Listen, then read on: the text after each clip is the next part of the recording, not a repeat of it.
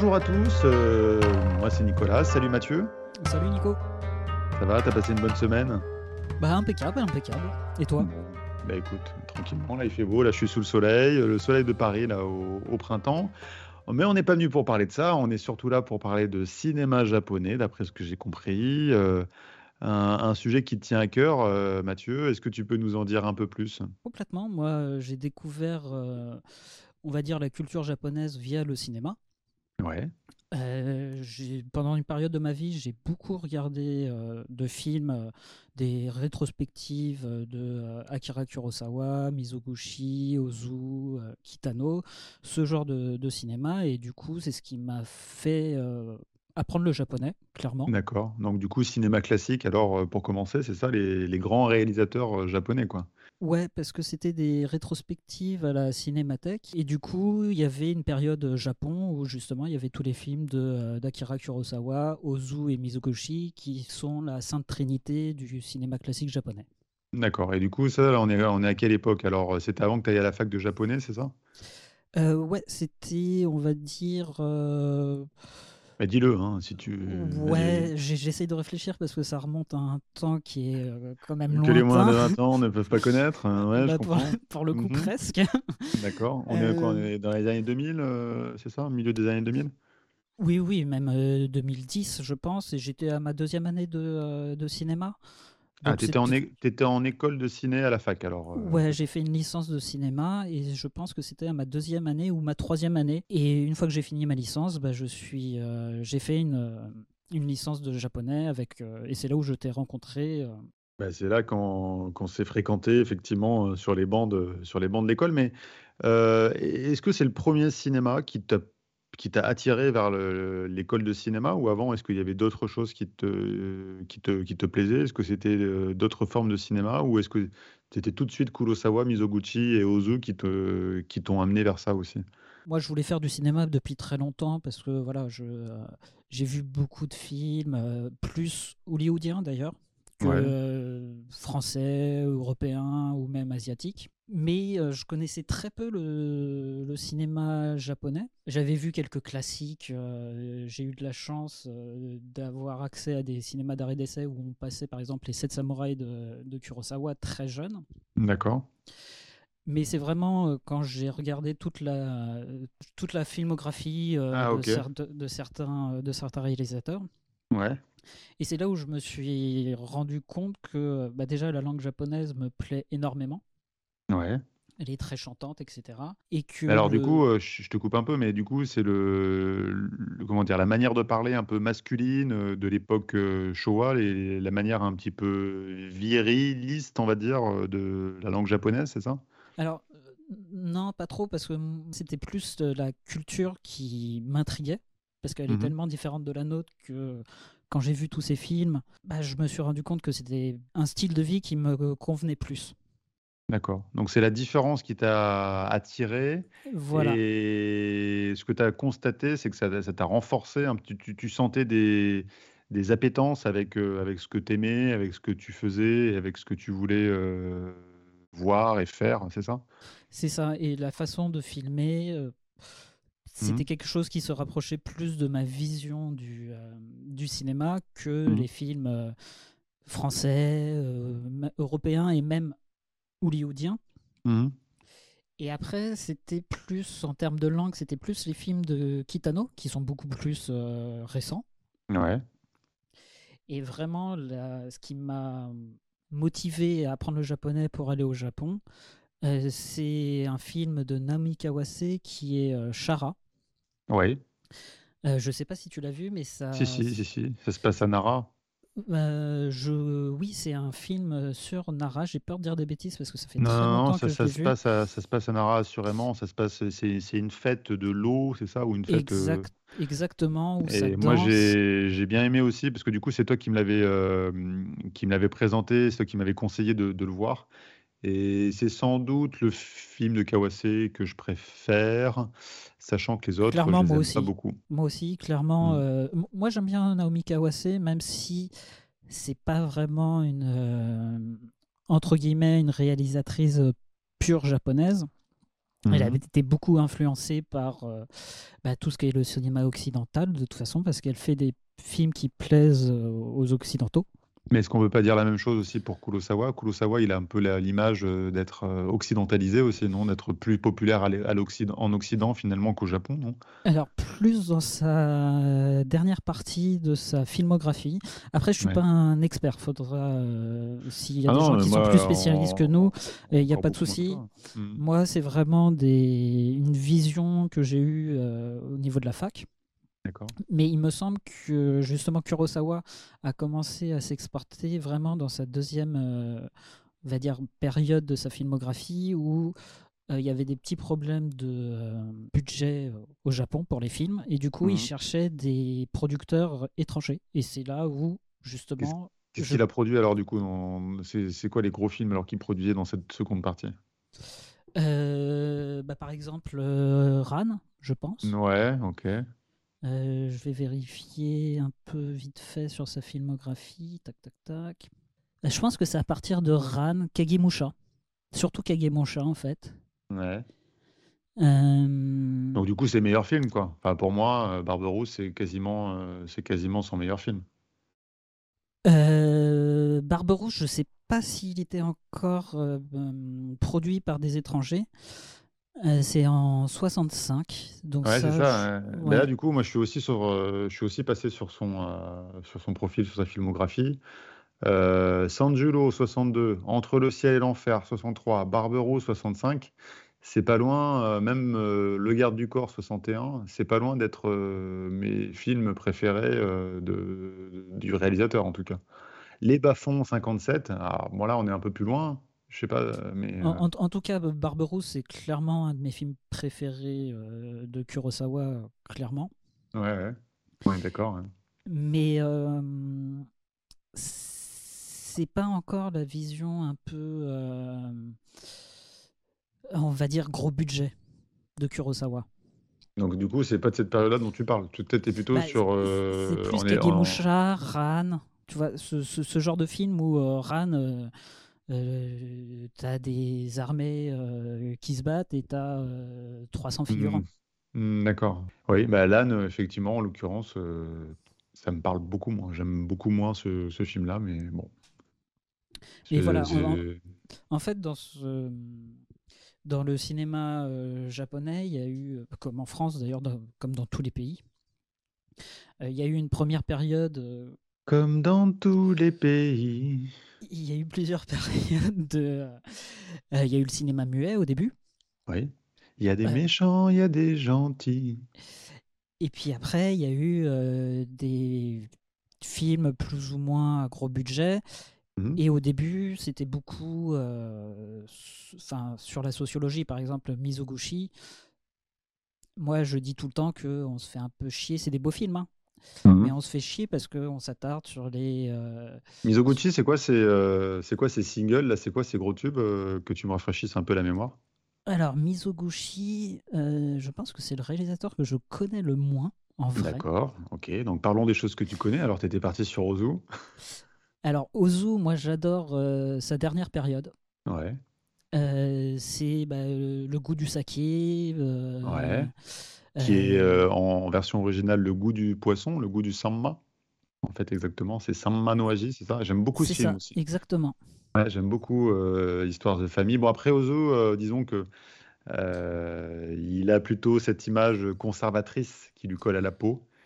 Et avec il a cette image de la famille très très traditionnelle. Mais Alors, après, quand tu regardes sa filmographie à Ozu, euh, c'est plus euh, années 1930 jusqu'à 1962.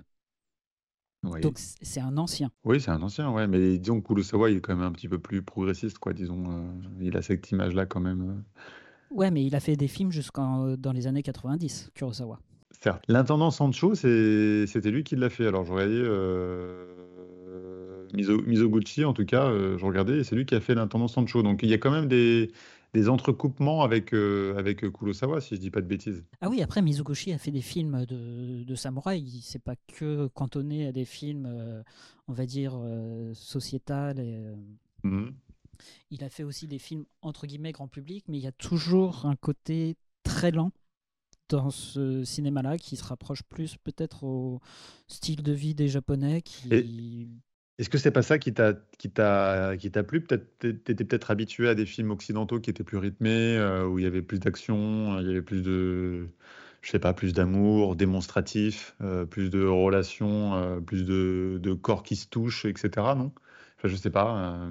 Ben, en fait, c'est vraiment la société japonaise qui m'a plu dans ces films-là. C'est de voir une société. Une société comment alors du coup? Bah, Une société que moi je connaissais pas du tout. Oui, mais comment alors cette société? Bah, déjà très proche de la famille, très proche de la nature aussi. Oui, mmh. mmh ouais, c'est vrai, c'est vrai. Des saisons, la saisonnalité. Euh, d'ailleurs, souvent les titres, alors euh, qui sont plus ou moins bien traduits d'ailleurs, hein, mais euh, au zoo, il y a une saisonnalité qui est assez présente. Hein. Il y a au moins je dirais, un titre sur deux ou sur trois où ça parle de, du printemps, de l'été. Oui, fin d'automne, par exemple. printemps précoce. Bah oui, oui. Le goût du riz au thé vert, c'était vachement bien aussi. Mmh le saké, c'est pareil, parce qu'en fait, finalement, c'est pas le saké, mais c'est le samma. Donc, c'est pour ça que je disais ça tout à l'heure. Le goût du saké, c'est la version française, mais en japonais, on dit samma no aji. Et Samba, tu sais, c'est le poisson euh, typique euh, du mois de septembre. Quand, quand tu es en septembre, euh, tu es toujours, ah bah oui, il faut manger du samba. Alors du coup, bon, ça a des conséquences un peu néfastes dans notre 21e siècle, c'est qu'il n'y a plus de samba à pêcher. Ok. Parce que tout le monde en mange à, cette époque-là. Mais c'est quoi comme type de poisson? C'est un, c'est un poisson à, à, à, peau bleue et à chair blanche. C'est pas des poissons qui puent trop. Euh, dans le sens où c'est des poissons que moi j'aime bien. Moi, je suis pas très poisson, mais euh, du coup, c'est des poissons qui sont plutôt agréables à manger. Euh, je saurais pas te le traduire en français parce que je sais pas si la même variété existe. D'ailleurs, au Japon, c'est une variété qui existe presque plus. Ils sont obligés d'aller en pêcher en Chine, en fait, pour l'importer pour euh, cette, cette saison-là.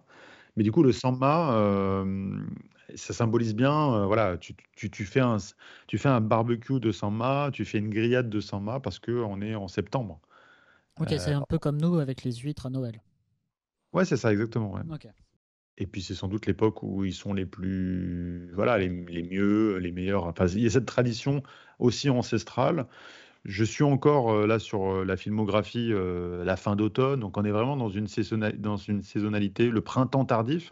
Enfin, zoo, il a l'air quand même d'être beaucoup, voire que dans ça. Alors je le réduis un petit peu, mais sans trop le connaître. Euh, sans trop le connaître, il a l'air d'être quand même beaucoup dans ça.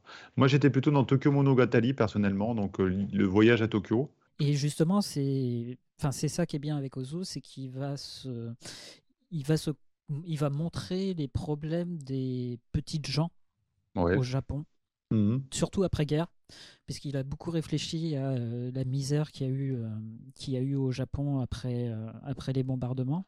Ouais. Et du coup, on va se retrouver souvent dans des familles euh, où il y a plus ou moins de problèmes, mais surtout des familles qui tendent vers la pauvreté et toujours en confrontation avec euh, la capitale. Enfin, moi, j'ai plus l'impression vraiment d'une marche de, euh, des gens de la campagne qui vont à la capitale, qui découvrent la bah, capitale disons, et... Disons, pour, pour être allé au Japon après avoir vu ces films-là, euh, enfin un petit peu avant, mais surtout après, euh, l'après-guerre, donc euh, cette époque Showa là, c'est clairement l'époque de l'exode rural, quoi. C'est tout le monde quitte tout le monde quitte sa campagne, tout le monde quitte son nord, tout le monde quitte ses côtes de mer de Chine pour aller dans les grandes villes.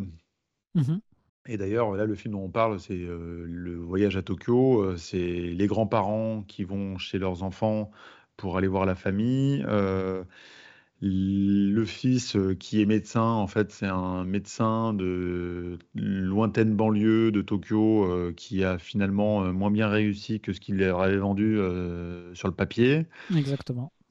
Et du coup, ils vont voir également la fille, la deuxième fille, qui elle aussi est à Tokyo et qui n'a pas une situation très enviable non plus, même si elle possède son salon de coiffure, si je dis pas de bêtises. Et du coup, les grands-parents se retrouvent un peu chassés parce qu'ils ont, ils ont rien à faire, ils n'ont pas de relation affective avec le petit-fils, par exemple. le fils est occupé à ses activités pour joindre les deux bouts parce qu'il n'a pas l'air de rouler sur l'or. Et finalement, ils sont un peu chassés dans une station balnéaire. à Tami, dans mon souvenir. Moi, ce film-là m'a beaucoup marqué parce que du coup, ça m'a amené à y aller à Tami.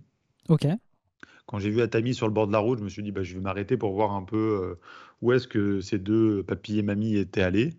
Et effectivement, ça symbolise toujours euh, la station balnéaire de cette époque-là, du coup, qui est maintenant euh, démodée. Vois, c'était un peu le. Je ne sais pas si on peut, on peut trouver une équivalence pour, pour la France, mais après-guerre, disons que les gens, ils sont très, très Saint-Tropez, quoi. Tu sais, années 60, années 70, ce gendarme de Saint-Tropez, euh, si tu veux aller sur la côte d'Azur, il faut aller à Saint-Tropez. Maintenant, euh, moi, tu me, dis, tu, me proposes à moi d'aller à Saint-Tropez, je vais te dire, bah, viens, on va en Corse, viens, on va à Montpellier, les gens sont un peu plus sympas, un peu plus détendus, c'est quand même un peu moins piège à touristes. Et à Tami, euh, c'est plutôt le côté démodé, c'est-à-dire la, station balnéaire qui a un petit peu dépéri, un peu vieillotte, tu vois. Alors qu'à l'époque, c'était dans la tête de ces papis de cette mamie le top.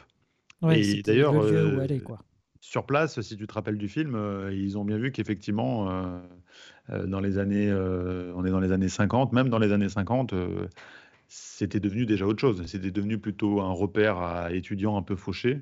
Et du mmh coup, ils s'emmerdent et ils retournent chez, chez leurs enfants. Pas, ils essayent. Leurs parents, tu veux dire? Non, chez leurs enfants. Les grands-parents, ils, retournent ah, chez ils retournent chez leur fils le fils qui les avait un petit peu envoyés euh, là-bas euh, pendant deux jours. D'ailleurs, ils reviennent en cours de voyage. C'est juste qu'ils se font chier, euh, les jeunes sont en train de foutre le bordel, font des soirées, ils peuvent pas dormir. Eux, ils, étaient plutôt partis pour se faire un week-end en scène, quoi. Pour aller dans les sources thermales, se, reposer, se détendre, dormir dans des lyokanes, etc. Et finalement, euh, ils voient qu'ils sont dans, un, euh, dans une auberge de jeunesse, dans une auberge espagnole. ils, étaient partis pour, euh, pour passer un week-end zen, comme les Français aiment le dire, et ils se retrouvent dans des soirées étudiantes où ça s'enfile des litres et des litres de bière. Donc, c'est sûr qu'ils déchantent un peu. Quoi. Mais je me souviens aussi d'une scène, alors quand ils sont à Tokyo, j'ai j'ai l'impression que tout allait trop vite pour eux, ils étaient un peu perdus. C'était un peu le euh, côté, euh, bah, on est de l'ancienne génération, on vient de la campagne, on monte à la capitale qui a complètement changé. Ah bah oui, clairement. C'est sûr que Tokyo, euh, justement, à cette époque d'après-guerre, Tokyo, bah, c'est devenu, c'est devenu la ville qui a attiré tout le pays. Et du coup, finalement, Tokyo, tu as la majorité des gens qui sont des gens qui viennent de la campagne. Tout à l'heure, tu parlais de autre chose. Du coup, on était sur Kitano. Ouais. Kitano, lui, c'est le contraire. C'est le gars euh, des quartiers euh, populaires euh, de Tokyo, le vrai parigo à la sauce tokyoïte, c'est-à-dire le edoko, le parigo avec son accent, avec ses mauvaises manières, avec sa gouaille, etc. Euh, c'est sûr que là, euh, par rapport à Ozo, on est dans deux, deux salles, deux ambiances. Quoi. Oui, et puis surtout, c'est pas les mêmes, euh, c'est pas les mêmes héros. C'est Kitano, c'est toujours des, des, des garnements, c'est des, des vilains. Oui, bah, il parle de lui, quoi. Il parle de, il parle de sa vie, il parle de ses, de, ses expériences. oui, bien sûr. C'est des anti-héros. Euh, ouais, c'est mais revendiqué et puis. Euh, ah oui, puis assumé complètement, mais il y a toujours ce petit côté, euh, on va dire, recherche de, de, la rédemption, même dans les films de Yakuza de, de Kitano. Le héros, souvent interprété par lui, hein, faut pas se mentir, mmh croise des personnes qui vont pas le faire changer de vision du monde, mais qui vont petit à petit lui montrer que bah voilà il vit dans une société qui a complètement changé et que sa vision de du héros elle ne marche plus et que souvent bah, ça se finit euh, bah, en, suicide, par exemple euh, Sonatine la fin de Sonatine euh. mais souvent souvent interprété par lui parce que en fait les les japonais lui donnent ce crédit là tu sais il y a des trucs en fait que tu as l'impression qu'il est un des seuls à pouvoir se permettre dans la société. C'est-à-dire que bon, c'est Kitano, donc du coup on, le laisse dans ses délires. Il nous amuse. Il est totalement marginal, totalement en marge de la société. Et du coup, il nous amuse, il nous divertit, il nous fait peur. Enfin, il fait peur aux étrangers, en fait, parce que concrètement, les Japonais sont plus ou moins, enfin, en tout cas, les gens que je, connaisse, que je connais sont tous plus ou moins allergiques à ces films. Si Kitano a du succès au Japon, c'est surtout pour ses comédies bébêtes et ses jeux et ses éditions quiz, ses mimiques, ses chansons paillardes, etc. Mais les, films de Yakuza, j'ai rarement entendu un japonais me dire Ah ouais, t'as raison, Aniki, mon frère, trop bien. Alors, déjà que c'est un film américain en plus, mais. Mais, du coup, c'est vrai qu'il est un peu laissé de, il est un peu mis de côté quoi. Le, un, peu comme Naomi Kawase qui fait plus des films qui parlent aux occidentaux et pas forcément euh, à la population japonaise. Euh. Ah oui, tout à, totalement. Et un peu comme on disait tout à l'heure aussi pour euh, Kurosawa en fin de, en fin de carrière, pour différentes raisons sans doute, mais c'est vrai qu'il était, enfin ils sont en général, euh, finalement, euh, ils sont reconnus internationalement, donc ça, ça flatte beaucoup les Japonais. Mais euh, on ne peut pas dire qu'ils soient les réalisateurs préférés de la population. Alors après, Akira Kurosawa, ça reste un trésor national au Japon. C'est vu sa filmographie, vu les films qu'il a fait et vu toutes les mmh. reconnaissances. parce que c'est un des premiers à avoir fait des films qui ont été reconnus comme des, des chefs-d'œuvre à l'étranger. Oui, mais euh, Mathieu, qu'est-ce que tu penses de Godard? Euh, on va pas s'attarder sur ce sujet, je pense. Ben oui, mais je pense que c'est exactement les films miroirs. Je, C'est-à-dire que Godard, il est. Moi, moi j'aime pas du tout, hein, personnellement. Mais euh, si tu parles aux gens qui s'intéressent au cinéma de cette époque-là, de cette génération-là, euh, cet effet euh, réalisateur que tout le monde connaît, que tout le monde admire, qui a eu des prix dans tous les sens, etc., tu peux bien comparer. Et finalement, moi, mes parents, je suis pas sûr qu'ils aient déjà vu un film de Godard, et s'ils l'ont vu, ça a dû beaucoup les emmerder. Ok, est-ce qu'ils vont dire que c'est un bon réalisateur ou pas? Qu'est-ce que c'est un bon réalisateur pour eux euh, Pour les Japonais de la classe populaire, je ne sais pas si c'est important d'avoir un bon réalisateur. Si techniquement c'était si important pour eux que le réalisateur soit de si bonne qualité, ou est-ce qu'ils avaient envie plutôt d'avoir euh, des histoires qui les divertissent euh, tu vois, je un peu, je suis un peu perplexe et j'ai l'impression que là, les réalisateurs dont on parle, c'est quand même souvent des réalisateurs qui nous plaisent à nous, finalement.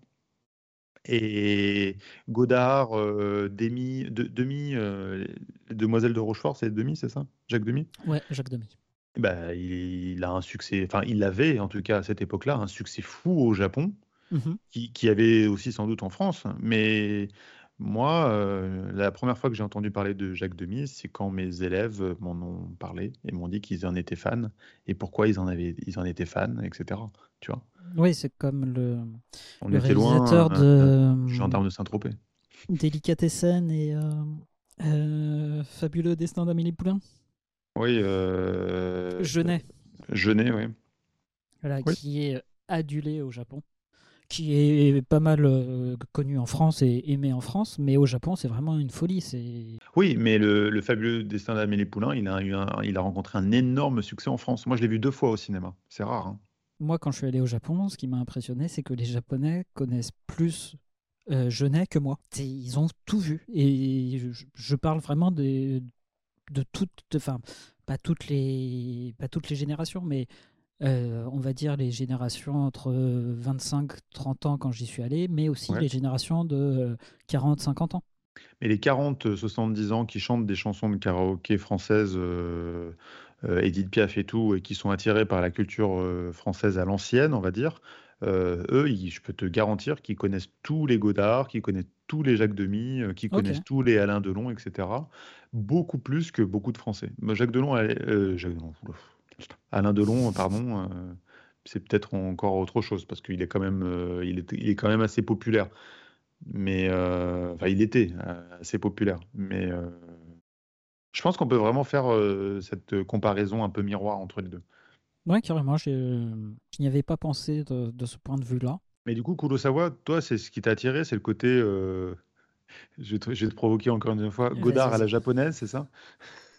Bah, Kurosawa, non. En, gros, Kurosawa, c'est quand même des films à, gros budget. Faut pas se mentir, c'est un gros réalisateur au Japon. Euh, quand il fait euh, Rashomon ou, euh, ou même Chien enragé que, que, que t'aimes bien. Bah, que j'adore même. C'est des gros films au Japon. Mhm. Il se, il, se dit pas d'une nouvelle vague ou d'une nouvelle façon de filmer les choses. Oui, des gros films pour l'époque. Voilà. Parce que là, on est dans les années 50. Euh, oui, oui, des gros, gros films pour l'époque. Euh, avec quand même euh, cette idée de revendiquer, de montrer des choses. Et des choses que, je ne sais pas les gens de l'époque, mais ce que les gens de maintenant ne veulent pas trop ni voir ni entendre. Contrairement à nous, qui nous intéressions un peu plus à la sociologie d'après-guerre japonaise en étant à la fac. je peux te dire que Chien enragé, ça les met pas très bien hein, quand tu leur en parles. Hein. Ils, ils veulent pas trop regarder dans le rétro. Hein. Mais en, vrai, euh, tu, parles des Japonais ou des Français à la fac? Ah non, des Japonais, les Français, ils sont okay. nous, nous, ça nous intéresse tous les deux. J'espère que ça intéresse nos, nos, fidèles et nombreux auditeurs. Mais, euh, mais la majorité des Français, ils savent pas ce que c'est. Mais. Mais c'est parce que ce chien enragé, ça parle euh, de gangsters. Hein de gangsters des années, euh, des, années 50. Oui, gangsters policiers, euh, enquêteurs, euh, criminels, t'es dans la drogue, t'es dans le marché noir. les gens, comme tu disais tout à l'heure, qui sont délaissés par, par la société, qui ont plus de famille, qui ont voilà, qui, qui ont qui ont qui ont pas suffisamment de quoi vivre et qui sont totalement bah, comme le titre, hein, comme, comme, l'indique le, titre. D'ailleurs, le titre japonais qui est plutôt sur le côté euh, chien de gouttière, en fait, le titre original, plutôt que enragé. Euh, c'est-à-dire vraiment euh, des, sans-abri, quoi, des, personnes, des personnes qui sont livrées à elles-mêmes, qui sont voilà, qui sont qui sont dehors, qui dorment dehors, qui vivent dehors et qui et qui, mmh, qui essaye de faire avec les codes de la rue. Quoi. C'est, ouais, c'est ça, exactement. Et, ça, les Japonais, ils veulent pas, ils veulent pas en entendre parler. Bah, disons que ça leur rappelle pas. Euh, ils ont, ils, sont pas comme, ils sont pas tant à vouloir remuer les choses qui sentent pas bon, quoi. Tu vois. Ok. Donc euh, nous, nous, ça nous intéresse. Surtout que c'est nous, en plus, ça nous intéresse doublement parce que c'est le Japon. Et puis euh, déjà, on aime bien en général remuer euh, ce genre de, de, souvenirs, euh, des fois même quand c'est sur euh, notre propre histoire, alors quand c'est les autres, et quand c'est exotique, entre guillemets, c'est-à-dire nouveau, etc., c'est encore, plus encore plus excitant, encore plus affriolant. je trouve, hein, mais moi en tout cas, ça m'a beaucoup, beaucoup, beaucoup, beaucoup plu, beaucoup, beaucoup, beaucoup attiré. Et ça m'a beaucoup donné envie euh, de, retourner au Japon, particulièrement à Tokyo, pour retrouver euh, quelques... Euh, quelques rues que tu avais, que avais vues dans le film. Exactement, retrouver un peu le cadre. Alors j'étais parfois déçu, mais, pas toujours. Mais retrouver, retrouver effectivement ouais, le cadre, le cadre de, des quartiers populaires, plutôt quartier Est. là, tu es dans Ueno. Ok. Alors, tu, parlais de Kitano tout à l'heure. Là, on mhm. est plutôt dans le quartier qui a très mauvaise réputation. Bah oui, c'est le quartier, euh, on va dire, rose.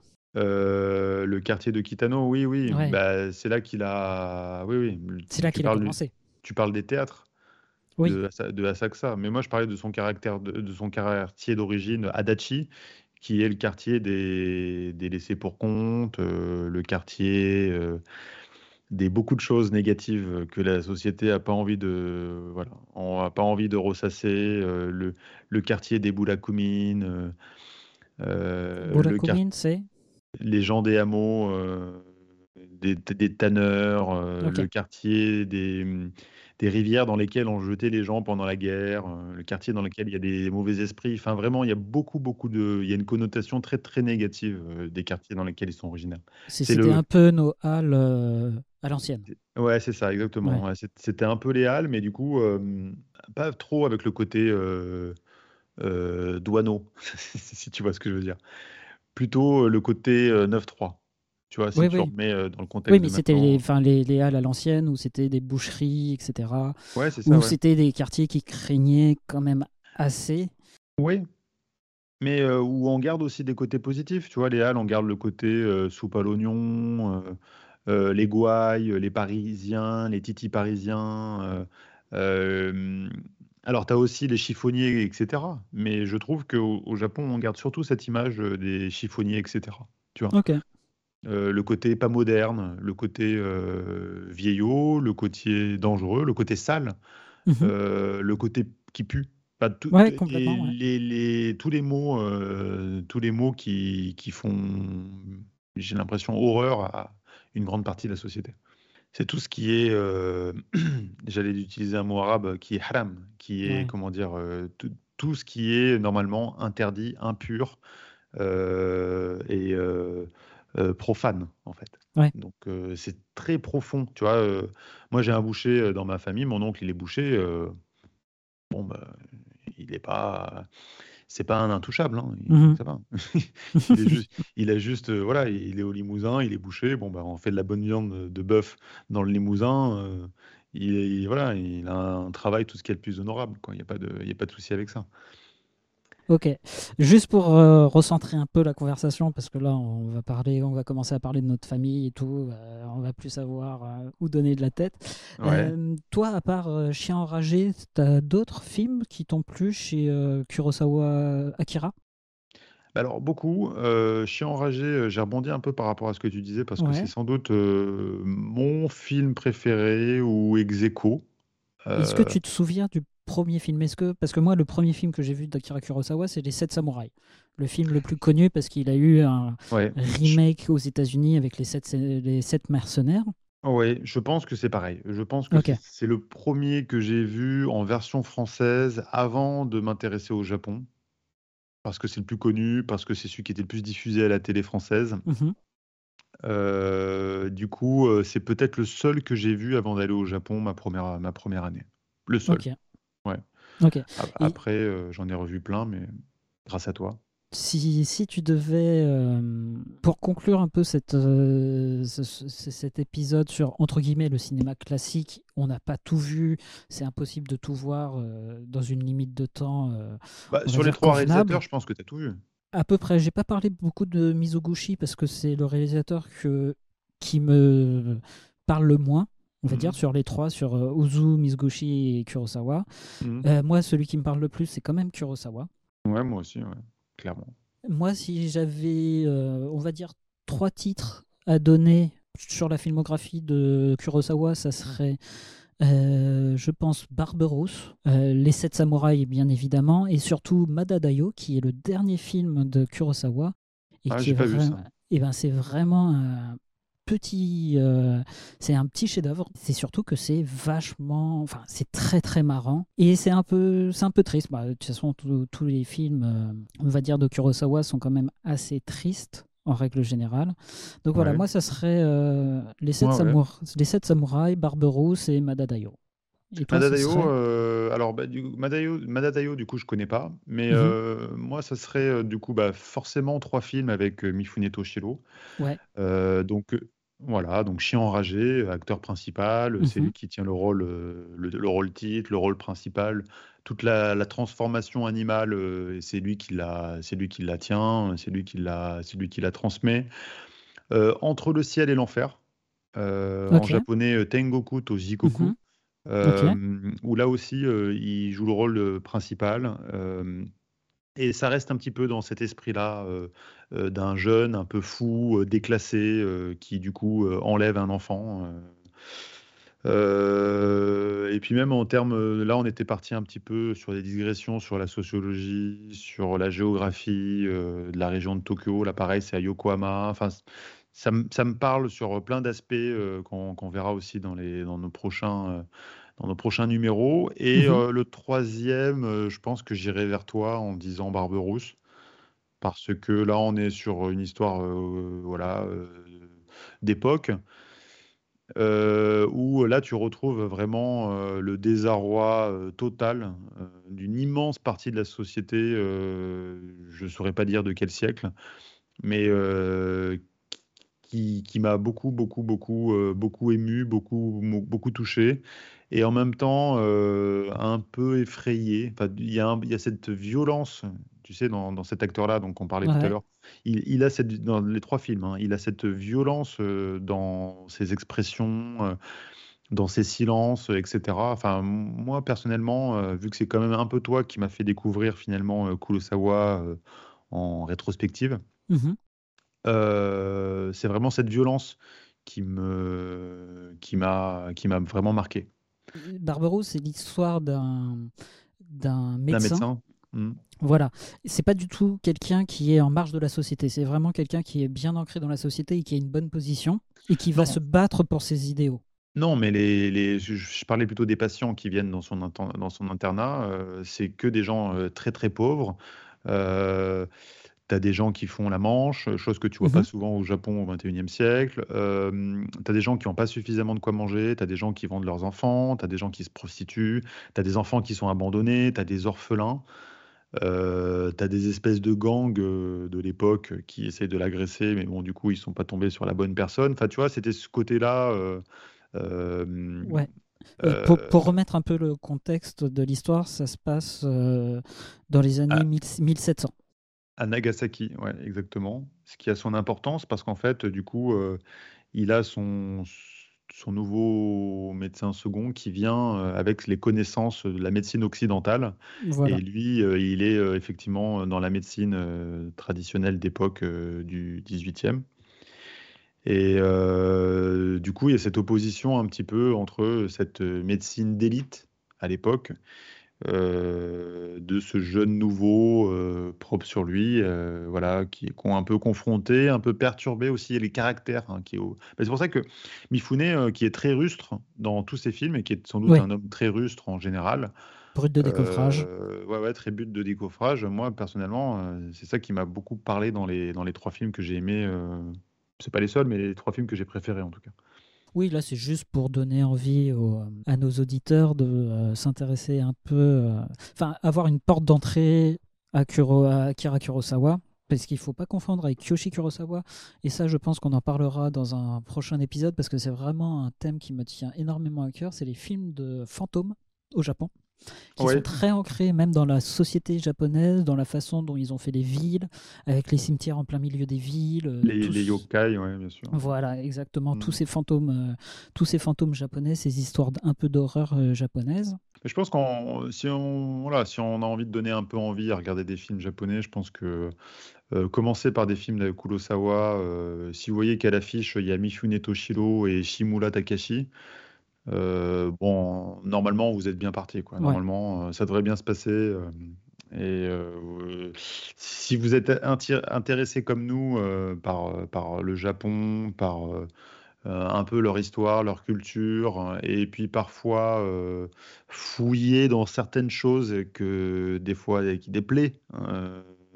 Ça, ça va. Je pense que vous allez, vous allez plonger dedans et puis vous n'allez jamais en ressortir. Quoi. Vous allez, vous allez, vous allez adorer comme nous on a adoré, euh, je pense, Mathieu. Euh, ouais, et puis surtout, vous allez aussi retrouver des codes, par exemple, moi je pense surtout aux 7 samouraïs, des codes mhm. qui ont été repris par euh, beaucoup de réalisateurs occidentaux. Ah bah, typiquement Star Wars, il y a tout un univers autour des samouraïs. Euh, ils ont des sabres laser comme les samouraïs ont eu des sabres euh, en, métal. Euh, ne serait-ce que le, le, casque de, de, Dark Vador, ça fait penser mhm. énormément au casque de samouraï. Mais ça, je pense que ce sera dans un prochain épisode, justement, de voir un peu la vision occidentale du monde du Japon qu'on a eu dans des films américains.